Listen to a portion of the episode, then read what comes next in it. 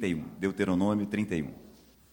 Deixa sua Bíblia aberta aí, eu vou fazer, vou ler um parágrafo aqui de um livro do C.S. Lewis, na minha opinião, um dos principais escritores do século XX, não só entre os cristãos, para quem não sabe, é o escritor das Crônicas de Nárnia e uma série de livros relevantes para o século XX.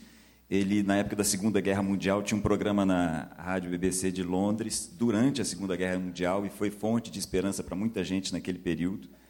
A transliteração desses programas é um livro muito relevante até hoje, chama Cristianismo Puro e Simples. Eu vou ler aqui para vocês um parágrafo, vou explicar daqui a pouquinho.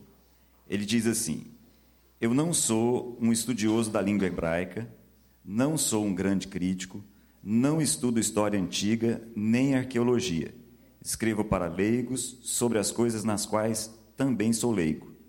Mais adiante ele escreve assim: Escrevo como um amador que se dirige a outro amador para falar das dificuldades que encontrei ou sobre os pensamentos que me vieram à mente ao ler o livro de Salmos.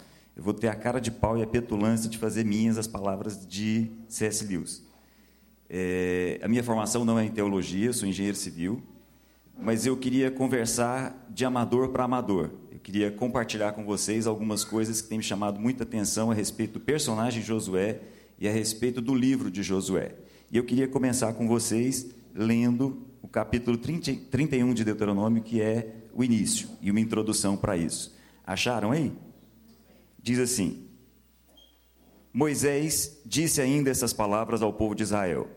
Estou com 120 anos de idade e já não sou capaz de liderá-los. O Senhor me disse: Você não atravessará o Jordão, o Senhor, o seu Deus, o atravessará pessoalmente à frente de vocês. Ele destruirá essas nações perante vocês e vocês tomarão posse da terra. Josué também atravessará à frente de vocês, conforme o Senhor disse.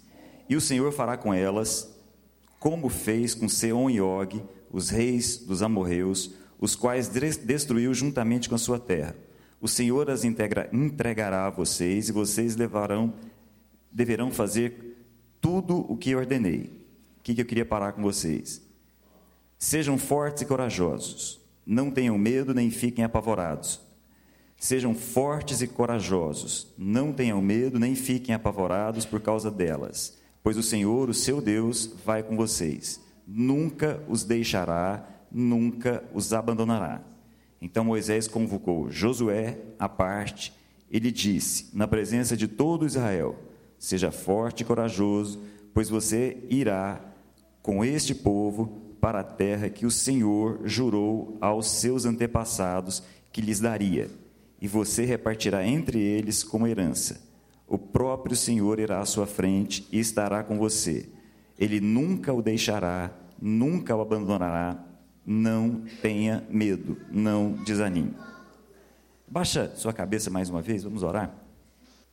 Deus Todo-Poderoso, Deus dos deuses, Deus de eternidade a eternidade, Deus e Pai do nosso Senhor Jesus Cristo, nós pedimos ao Senhor que fale as nossas vidas, abre a nossa mente, quebranta o nosso coração para compreender a tua palavra Faz de cada um aqui uma, uma terra fértil para a tua palavra. Nós possamos frutificar para a glória do teu nome, em nome de Jesus. É, não sei se vocês perceberam aí quantas vezes o texto chama a atenção do povo e depois, mais especificamente, a respeito de Josué, para que ele seja forte e corajoso. E aí ele vai repetir isso durante o livro de Josué várias vezes, incontáveis vezes. Eu quero conversar com vocês sobre isso, exatamente sobre isso. Essa semana eu vivi uma, experiência muito interessante na empresa de um amigo. É, ele me chamou lá para uma, uma apresentação e uma nova reformulação da empresa, contratou uma coaching para fazer um trabalho e ela foi falar a respeito do quanto uma empresa e um profissional de uma forma geral, em especial nos dias de hoje, tem que estar atualizado em relação a todas as mudanças. E elas são muitas, né? o tempo todo a gente tem mudança. Quando você acha que domina tal ferramenta, aquela ferramenta já está ultrapassada, já tem uma outra. Quando você está atualizado em relação a um conhecimento X, ele já fica ultrapassado, já tem outro adiante. É impressionante como as coisas se desatualizam rapidamente. É, e aí eu estava vendo aquela coaching falando a respeito disso e falando lá de um monte de ferramentas na internet que eu nunca nem ouvi falar. Eu olhando aquilo, eu falei, caramba, que coisa, né? Difícil é, a gente perceber as mudanças que estão acontecendo e como elas são rápidas. Mas eu me lembrei, é, eu fui professor de física um tempo razoável da minha vida, me lembrei da teoria da relatividade. O que eu vou falar aqui parece complexo, mas não é não, pode ficar tranquilo, é bem simples. A teoria da relatividade veio para falar a respeito de uma série de coisas que nós entendíamos como coisas é, absolutas e mostrar que elas não são de fato absolutas. Quando aquilo caiu na filosofia, os filósofos pegaram aquilo e falaram: nó, era tudo que a gente precisava, ter um apoio que vem da ciência física para dizer que não há absolutos, que absolutamente tudo é relativo. Havia é, um exemplo que Einstein costumava dar muito interessante, não sei se vocês já ouviram falar, chamado paradoxo dos gêmeos. Ele dizia o seguinte: se dois gêmeos, dois gêmeos nasceram juntos ali, tudo certinho, igualzinho, univitelinos, mesmo cabelo, mesmo olho, tal, aquela coisa toda. Se um deles viajar numa nave a uma velocidade próximo da velocidade da luz, ficar um tempo fora e voltar, quando eles se encontrarem novamente, eles deixarão de ser gêmeos porque a idade dos dois vai ser diferente. Para aquele que viajou à velocidade da luz, o tempo é diferente daquele que ficou numa situação estática. Entendem o que eu digo? Independente da complexidade, o que Einstein estava dizendo? É que o tempo é relativo. Assim como o espaço é relativo, assim como a massa é relativa. E aí, essa questão da relatividade entrou na cabeça das pessoas, e aí as mudanças passaram a ser algo que a gente começou a prestar muita atenção. O que está mudando? Mas, na verdade, na verdade mesmo, a grande conquista com a teoria da relatividade foi dizer que uma coisa não muda. Percebam, a grande conquista da teoria da relatividade não foi mostrar coisas que a gente achava que não mudar, mudavam, de fato estão mudando. Na verdade, a grande habilidade de Einstein foi perceber que a velocidade da luz não muda. Tem uma coisa que é constante. É sobre isso que eu queria conversar com vocês. A gente, às vezes, fixa a atenção em questões que mudam, e a gente tem que fixar mesmo, porque senão do dia para a noite a gente está literalmente desatualizado, mas a gente às vezes perde a noção a respeito de algumas coisas que não mudam. E o que é que não muda? Eu queria conversar sobre isso com vocês, e aí eu queria dar um salto e ir lá para o livro de Josué, capítulo 1. O que é que não muda? Quais são as coisas que não deveriam mudar nas nossas vidas? Quais são as coisas que deveriam ser marcos? Quais são as coisas que, a semelhança da velocidade da luz, nós deveríamos perceber com coisas que não mudam, coisas constantes? Josué capítulo 1. Como a gente leu agora há pouco, e aí eu queria trabalhar a cabeça de vocês, eu queria fazer uma imagem na cabeça de vocês, como a gente leu agora há pouco. Moisés chamou o povo, falou: Olha, está ali a terra. Vocês vão, eu não vou. Josué vai liderar vocês, eles vão tomar conta dessa terra. E aí eu queria tentar produzir aqui, junto com vocês, uma imagem, literalmente uma imagem. Tenta imaginar uma centena, milhares de pessoas. Alguns historiadores dizem que nós temos mais de um milhão de pessoas aqui. Aquele povo que saiu do Egito, passou pelo deserto, está ali agora pronto olhando para uma terra que foi prometida para eles há 430 anos atrás. Lá atrás, o primeiro ancestral de toda essa geração que está aí foi Abraão e recebeu a promessa de uma terra. Muito bem. Depois desse tempo todo, 430 anos, eles estão de frente da terra. Vamos fazer uma imagem aqui. Vamos imaginar que nós fôssemos, nós estivéssemos aqui junto de uma multidão, milhões de pessoas aqui, e a terra fosse Goiânia. Tenta imaginar essa cena. Vamos fazer de conta que nós estamos aqui no Alfa Mall, milhões de pessoas prontos para entrar na Terra. Só que antes de entrar na Terra, ou no caminho aqui para Goiânia, tem uma BR. Não é assim? Imaginem que essa BR seja o Rio Jordão.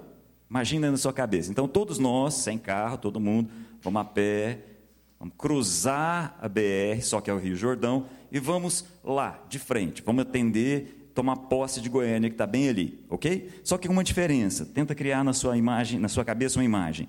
O Rio Jordão está num vale. Então, bem profundo, um vale. Na subida do vale, toda uma cordilheira, várias, várias montanhas e uma pequena fenda. Nessa fenda tem uma cidade fortificada, chamada Jericó, fechada, toda ela fechada por muros. Então imagina, tenta imaginar na sua cabeça aí, todos nós aqui vamos em direção a Goiânia. Para chegar em Goiânia, nós temos que passar pelo Jordão. Faz de conta que é a BR que está ali. Quando a gente passar pelo Jordão, ali onde é o Flamboyant, nós vamos fazer um acampamento especial. Lá no Flamboyant, nós vamos construir um acampamento em que nós vamos e voltamos. Vai ser o nosso Gilgal. Dali, a gente olha para o Serra Dourada, como se fosse Jericó. Imaginaram a cena? É importante a gente pensar na história e na geografia do que nós vamos ler aqui, porque elas vão ser parte integrante da nossa compreensão. Muito bem, Moisés chama todo mundo e fala: Olha, eu não vou, vocês vão. Josué morre. E aí vejam, capítulo 1, Josué capítulo 1 diz assim: Depois da morte de Moisés, servo do Senhor, disse o Senhor a Josué, filho de Num, auxiliar de Moisés: Meu servo Moisés está morto. Agora, pois, você e todo este povo preparem-se para atravessar o rio Jordão e entrar na terra que eu estou para dar aos israelitas. Então, olha, pode ir de novo comigo. Moisés morreu. Ficou? Agora, Josué, é você. Você vai atravessar aqui o Rio Jordão, vai passar por esse vale, vai passar pelo Rio Jordão e vai assumir, vai tomar posse dessa terra. Mas eu vou te dizer algumas coisas. E aí percebam a repetição dessas coisas. Pula comigo lá para o versículo 6. Deus falando a Josué: Josué, seja forte e corajoso, porque você conduzirá esse povo para herdar a terra que prometi sob juramento aos seus antepassados. Uma repetição daquilo que Moisés acabou de falar. Somente seja forte e muito corajoso. Tenha cuidado de obedecer a toda a lei que o meu servo Moisés ordenou a você. Não se desvie dela nem para a direita nem para a esquerda, para que você seja bem-sucedido por onde quer que vá. Pula lá para o versículo 9. Não fui eu que ordenei a você? Seja forte e corajoso não se apavore nem desanime, pois o Senhor, o seu Deus, estará com você por onde você andar. E para terminar, vai lá para o último versículo, 18. Todo aquele que se rebelar contra as instruções e não obedecer às suas ordens, seja, seja o que for que lhe ordenar, será morto. Somente seja forte e corajoso. Perceberam a quantidade de vezes que Deus está falando para Moisés e depois, através de Moisés, e depois diretamente para Josué? Josué, seja forte, seja corajoso. Ou em outras traduções, de repente, alguma das traduções aí tem aí, seja valente. Repite várias vezes. E aí eu fiquei pensando, é evidente que essas coisas estão sendo ditas a Josué, porque ele vai entrar dentro de uma dinâmica de guerra, lógico. Mas só que eu queria compartilhar com vocês o que é, na minha cabeça ficou claro que não é só a questão da dinâmica de guerra. Não são só as dificuldades da vida por si só. Existem algumas questões aqui, eu queria pegar alguns pontos aqui do livro de Josué e chamar a atenção junto com vocês. Existem algumas questões das nossas vidas que nós precisamos ser extremamente fortes, extremamente corajosos. De fato, nós precisamos perceber como coisas que não mudam e ser valentes em relação a essas coisas, e elas não são necessariamente uma guerra em si. Às vezes é bem mais sutil do que uma guerra, mas nós precisamos de coragem para coisas que são bem mais difíceis do que a guerra em si. O que eu estou querendo dizer com isso? Vamos lá de novo. Antes da gente entrar nesses detalhes, imagina a cena. Então, trabalhe na sua cabeça, tenta imaginar o que eu estou dizendo. Vamos sair daqui, todo aquele povo, levanta acampamento organiza todo o tabernáculo, fecha tudo e tal, e agora vamos. Primeiro desafio nosso, está ali o Rio de Jordão. O que o livro de Josué conta para a gente é que naquele período especificamente, o Rio Jordão estava bem alto, era um período de enchentes. E aí, uma cena tremenda é produzida como imagem didática para aquele povo. Primeira coisa, Josué, a arca vai à frente. Então, olha que detalhe relevante. É uma cena linda, porque a arca não era vista pelas pessoas muito raramente, em ocasiões muito especiais, as pessoas viam a arca. A arca, em geral, ficava lá dentro do lugar mais santo do santuário, onde uma única pessoa podia entrar. Então, os comuns não costumavam ver a arca. Em geral, a arca era carregada por pessoas através de alguns bastões e havia um véu azul sobre a arca. Interessante ele ser azul, porque azul é uma pigmentação que naquela época era muito difícil ser conseguida. Então era para deixar bem claro, olha, estão vendo um ponto azul ali? É a arca. A gente não vai encontrar outro azul com facilidade. E aí, olha que coisa, olha que cena relevante. Quando aquele povo olha para frente, vê o Rio Jordão, enchente, tomado, é um obstáculo para entre vários, é o primeiro obstáculo para se chegar na terra. Muito bem. Quando o pessoal tira o véu que está ali cobrindo a arca e os sacerdotes pisam ali, o Jordão se abre. Isso lembra alguma coisa na cabeça daquelas pessoas? Aquela cena, na verdade, já havia acontecido, concordam? No Mar Vermelho. Deus está produzindo uma imagem didática daquele povo. Olha, uma geração ficou para trás essa nova geração, eu vou reconstruir psicologicamente aqui em todos vocês toda uma estrutura para que vocês entrem. Muito bem. O Jordão se abre assim que os sacerdotes colocam os pés na água. Aquele povo passa. Então, olha, todos nós aqui, muita gente, atravessamos o Jordão. Mas, como eu disse, não perca isso de vista: é um vale. Ok? Tem um Jordão lá embaixo e é um vale. Subindo o vale, várias montanhas, muito difíceis de serem atravessadas, a não ser numa fenda. Nessa fenda, a gente tem uma grande fortaleza, Jericó. O pessoal para no acampamento, vamos fazer de conta que o acampamento é flamboyante, e fica vendo de longe, Jericó, lá no Serra Dourada. Aí eles param ali em Gilgal, vivem uma experiência relevante a respeito de alguns memoriais, eu vou voltar isso com vocês daqui a pouco, revivem a experiência da circuncisão e da Páscoa, e aí vão em direção a Jericó. Sitiam Jericó, vocês devem conhecer essa história, Está todo um processo ali, tomam posse de Jericó, depois vão para uma segunda fortaleza um pouquinho mais alta, uma cidade menor, mas era uma fortaleza chamada Ai. Vivem uma experiência de derrota, de vitória, mas acaba passando por Ai.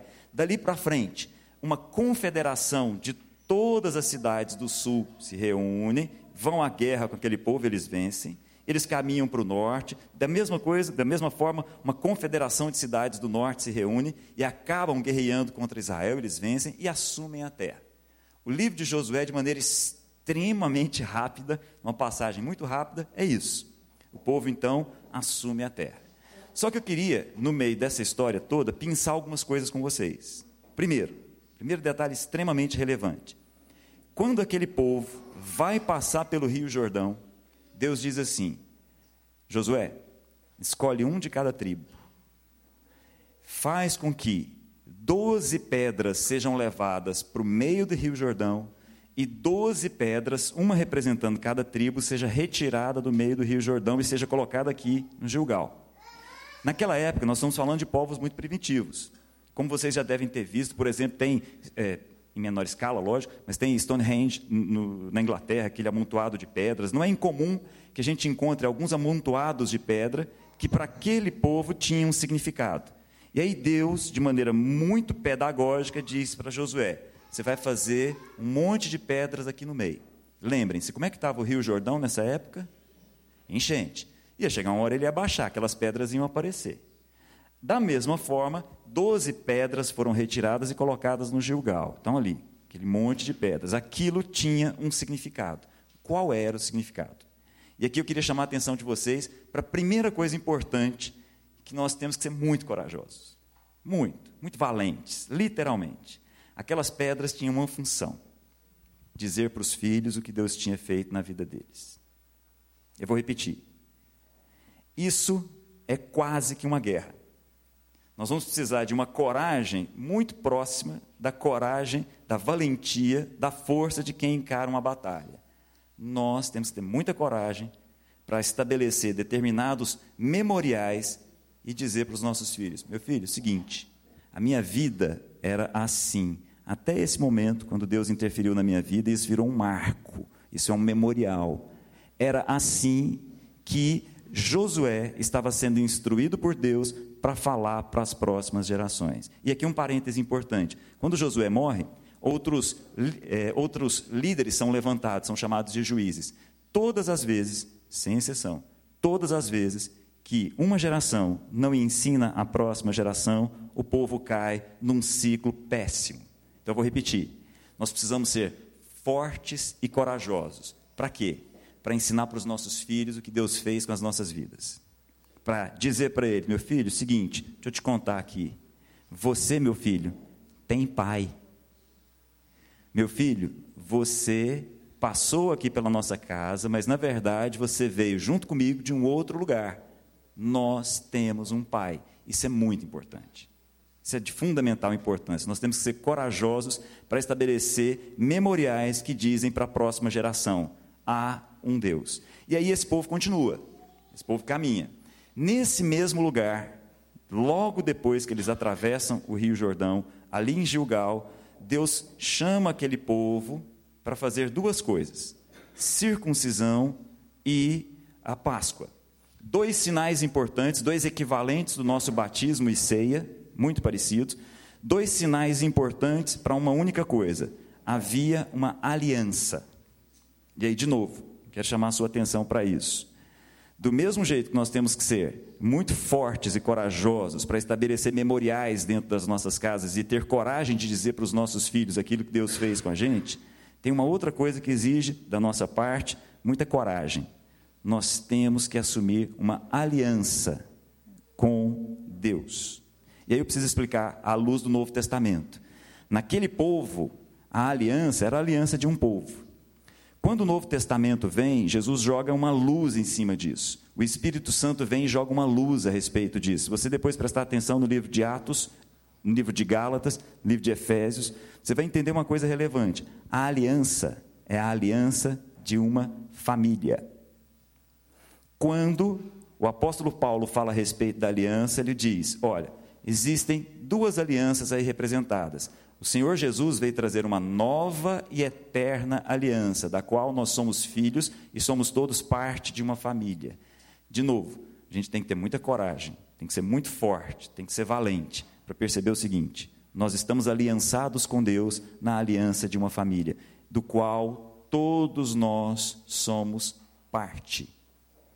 Nós temos que ser corajosos tem que ter muita coragem para perceber que nós somos parte de uma família do qual Deus é o nosso Pai. Todos nós. Exige de nós tanta coragem, tanta valentia como quem vai para uma guerra. Enxergar a todos como irmãos está longe de ser uma coisa fácil.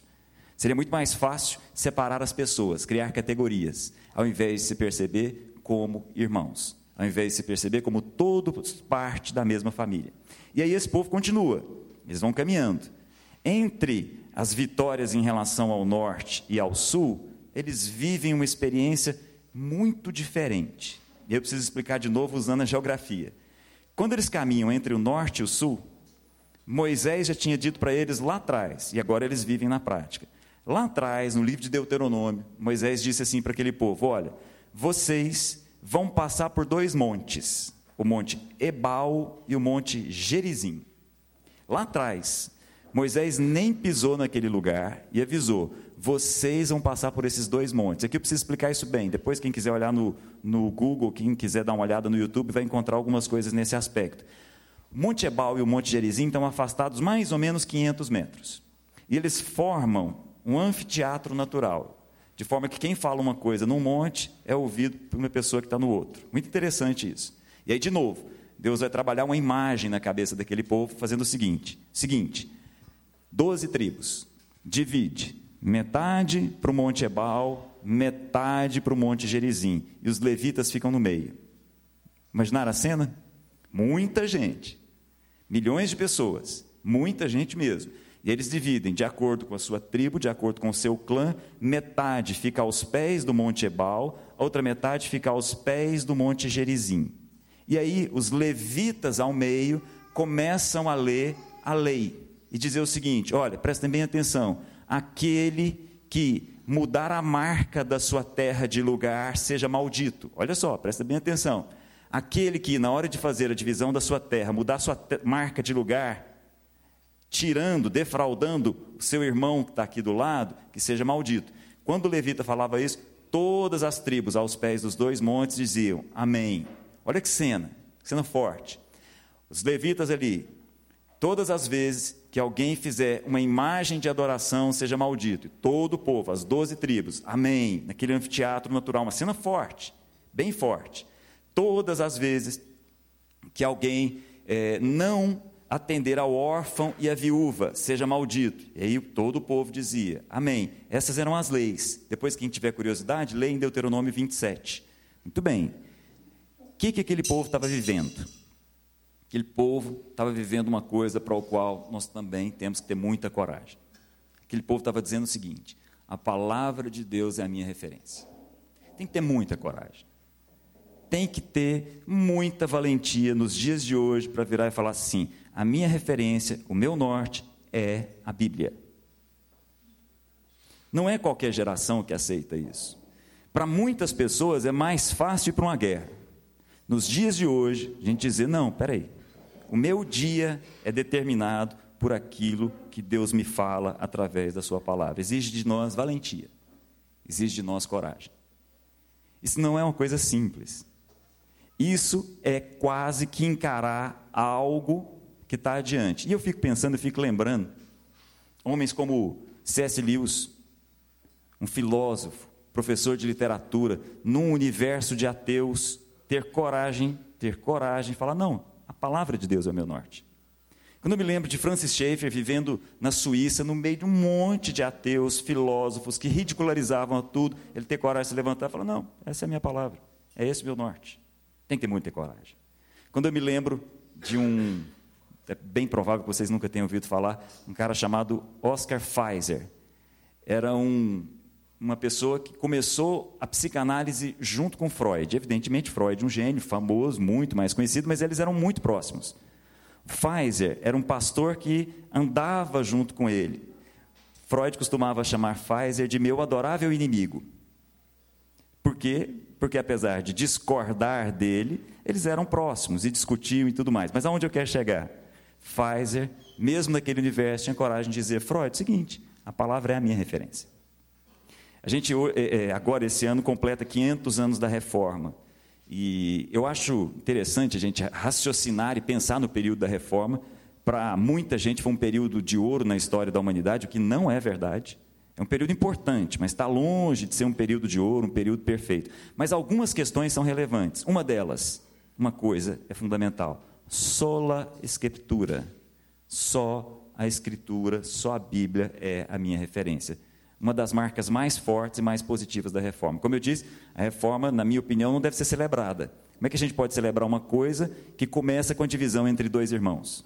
Não dá para celebrar um negócio desse. No entanto, algumas coisas relevantes daquele período nós precisamos levar em consideração. Uma delas é essa: a escritura passou a ser considerada um norte. E aí aquele povo continua. Duas coisas relevantes me chamam a atenção aqui. Lembram de Raabe?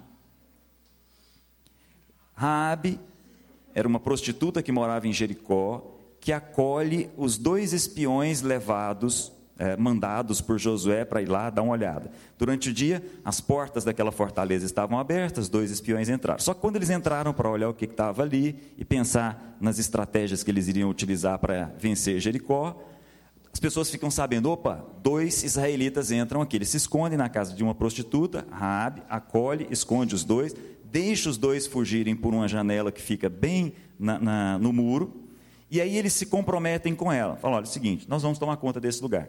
Aí ela fala, eu sei. O coração desse povo aqui já está sabendo de tudo. Todos aqui já sofrem o terror daquilo que eles sabem que Deus tem feito na vida de vocês. E eu queria pedir para vocês, Raabe fala, queria que vocês protegessem a minha família. E os dois se comprometem. Levam esse compromisso para Josué. Josué podia muito bem falar assim: bobagem, esquece isso, nada disso. Aliás, um parêntese importante aqui. Quando esse povo vai tomar conta da terra, vai tomar posse da terra, existiam duas expressões em hebraico para expressar a maneira como eles deveriam fazer aquilo. Havia uma expressão em hebraico que é erem, a gente traduz como consagrado para destruição. Todas as vezes que Deus dizia, aquela cidade ali, Erém, era para destruir absolutamente tudo. Isso acontece com Jericó, acontece lá ao norte com outra cidade chamada Azor.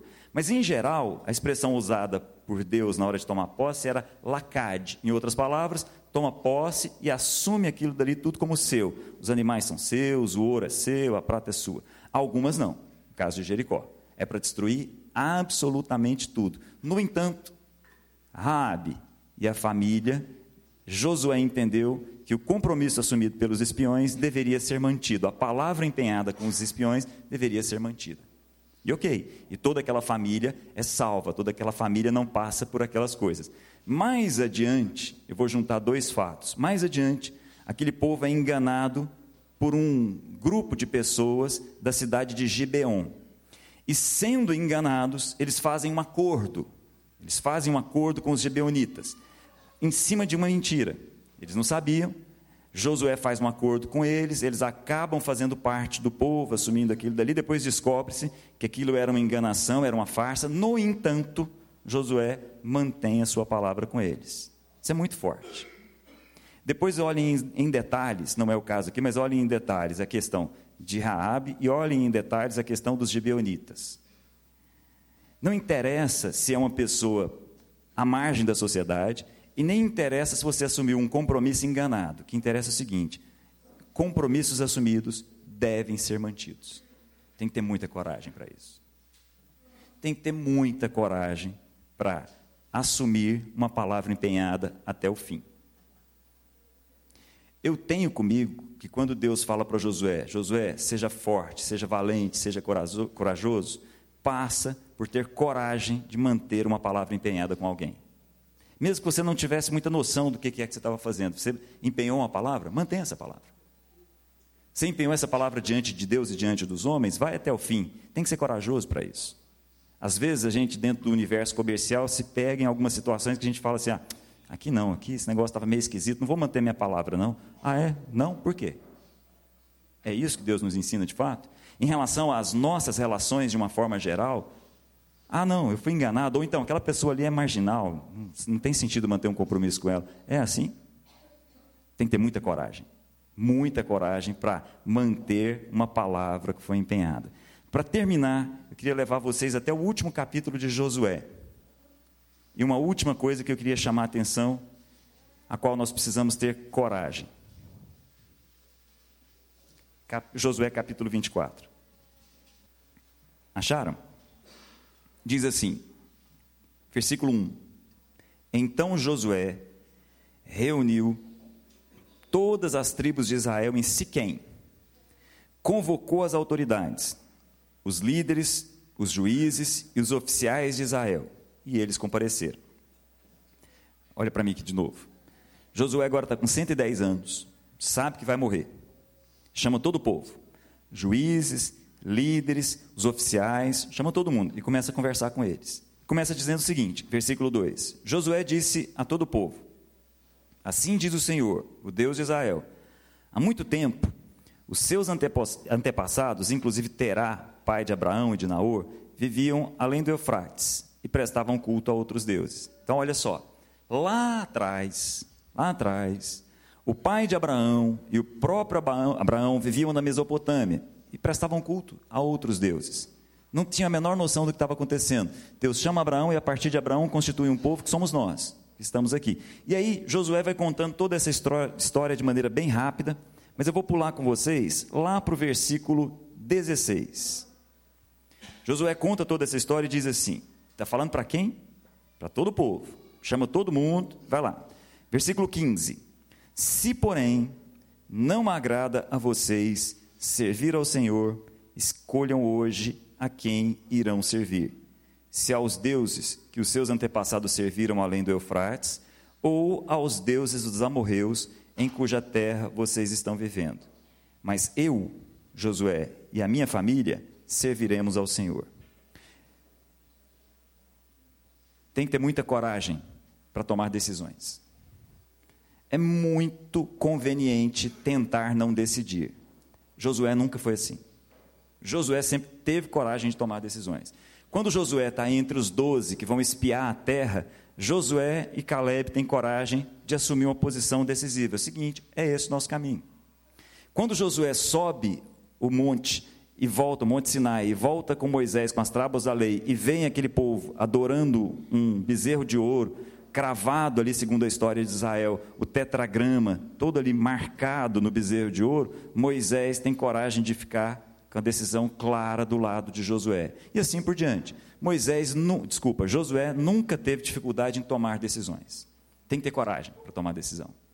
nós fugimos o tempo todo de decidir. Tem que ter coragem. Nós precisamos ser fortes e corajosos. Primeiro, para estabelecer determinados memoriais que ensinam aos nossos filhos a respeito daquilo que fez, que Deus fez com a gente.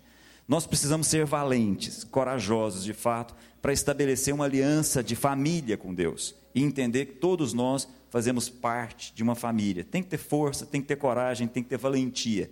Nós temos que ser fortes e corajosos para entender a palavra de Deus é o norte para a minha vida. Nós temos que ser fortes e corajosos para entender que é de palavras empenhadas que nós vivemos. E tem que ser forte e corajoso para tomar decisão todas as decisões que Deus colocar diante de nós. Que nós não sejamos mornos no meio de uma decisão que não é tomada. Como Josué acaba de dizer, quer ficar com os outros deuses? Fiquem, mas não fique no meio do caminho. Esse é um detalhe importante. Tomar decisão é algo importante. Eu queria deixar isso com vocês, de amador para amador. Queria compartilhar isso. São coisas das quais eu tenho pensado muito e tentado trazer para minha casa. Vamos orar?